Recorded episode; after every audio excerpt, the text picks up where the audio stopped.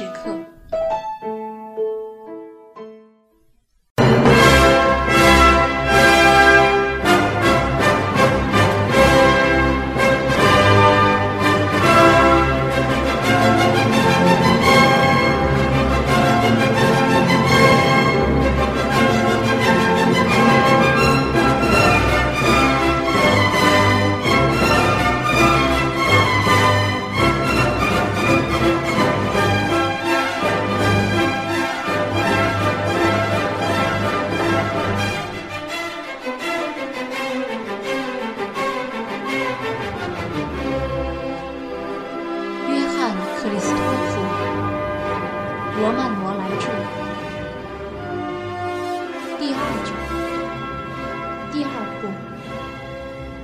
奥多。某星期日，乐队指挥多皮阿帕佛请克里斯托弗到离城一小时的乡间别墅去吃饭。他搭着莱茵河的船。在舱面上，他坐在一个和他年纪差不多的少年旁边。那少年看他来了，就很殷勤地把身子让过一点儿。克里斯托弗并没有留意，可是过了一会儿，他觉得那邻座的人老在打量他，便也瞅了他一眼。看见他金黄的头发光溜溜的梳在一边，脸蛋儿又红又胖，嘴唇上隐约有些短姿。虽然竭力装作绅士模样，仍脱不了大孩子的神气。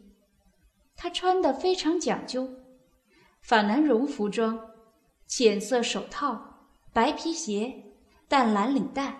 还拿着一根很细的手杖。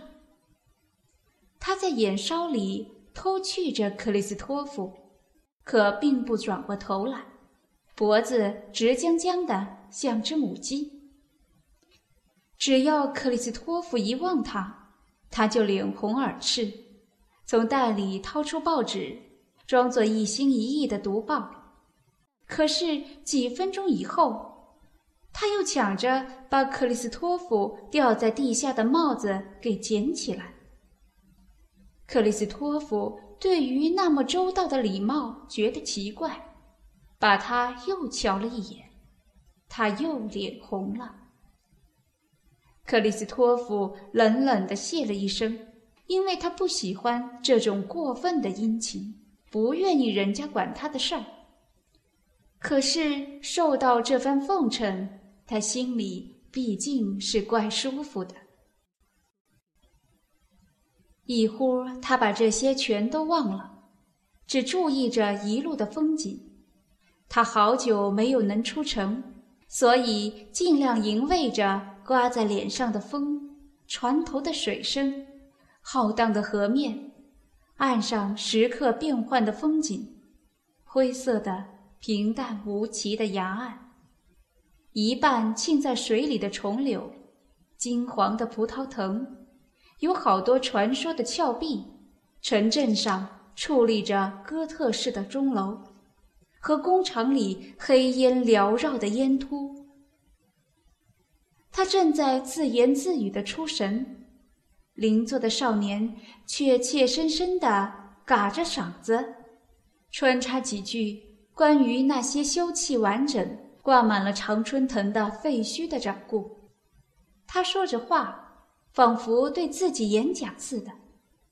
克里斯托弗给他提起了兴致，便向他问长问短，对方马上抢着回答，很高兴能够显显他的才华，嘴里老是把克里斯托夫叫做宫廷提琴师先生。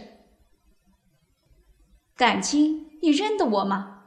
克里斯托夫问：“啊，是的。”少年那种天真的、钦佩的口吻，叫克里斯托夫听了非常得意。他们就此搭讪起来。那少年在音乐会中看见过克里斯托弗，而人家说起的关于克里斯托弗的故事，更给了他深刻的印象。他并没说出这一点，可是克里斯托弗体会得到，而且还因之而惊喜交集。从来没有人对他用过这种感动的恭敬的口吻。他继续打听关于一路上城镇的史记。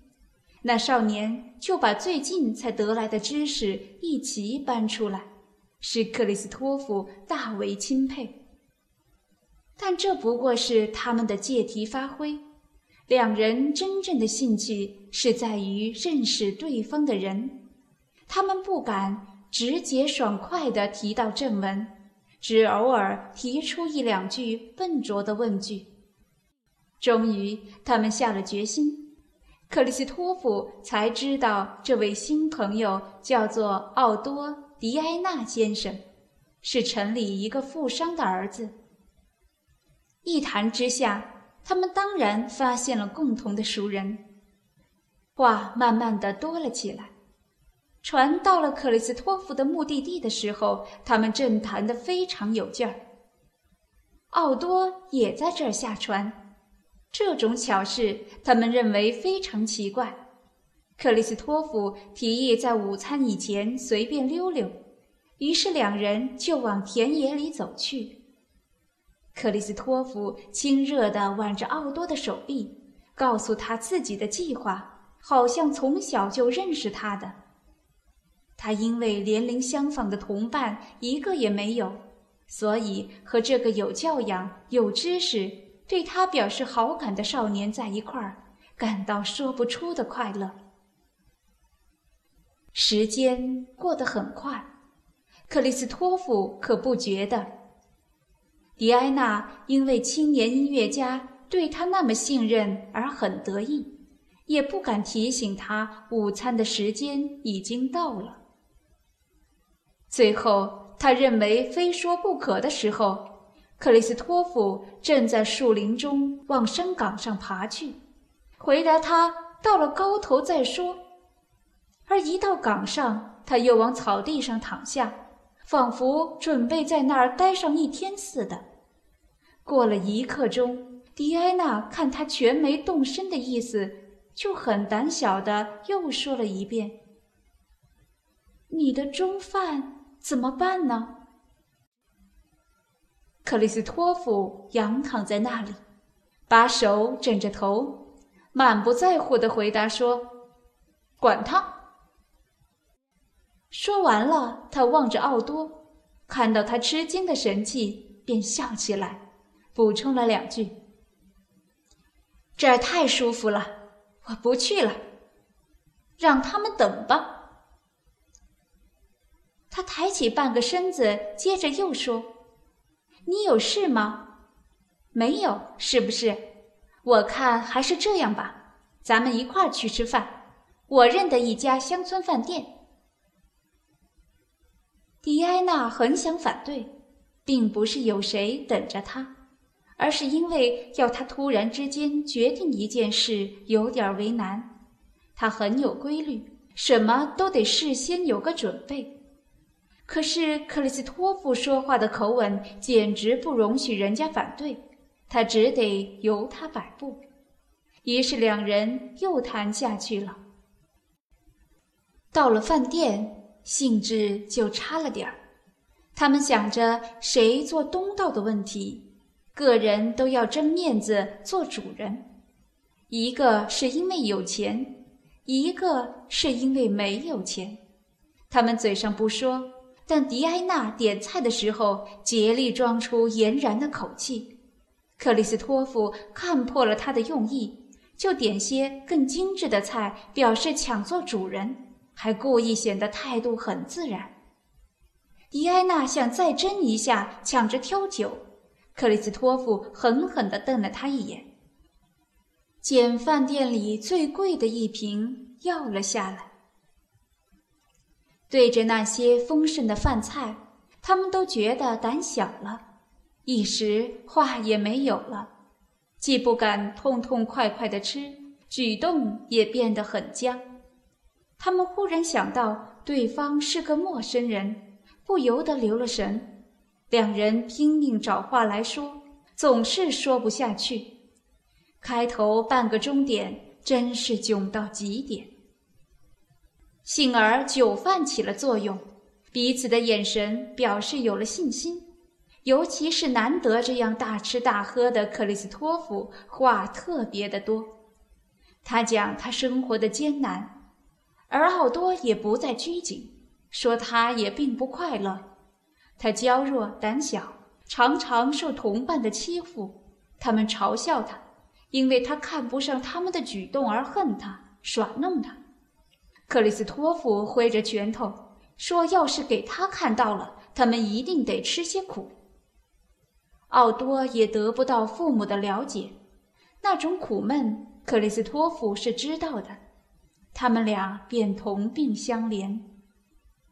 迪安娜家里想要他做个商人，接父亲的事，他可是想做诗人，哪怕要像席勒一样逃出本乡，尝遍千辛万苦，还是要做诗人。而且父亲的财产将来全是他的。也不是个小数目。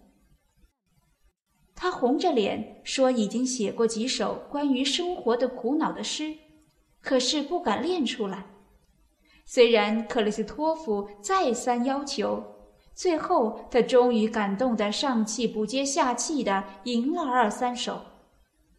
克里斯托夫认为妙极了，他们互相说出心中的计划，将来他们要写剧本。写歌剧，他们彼此钦佩。除了克里斯托弗音乐的名气，他的魄力与举动的大胆，也使奥多觉得了不起。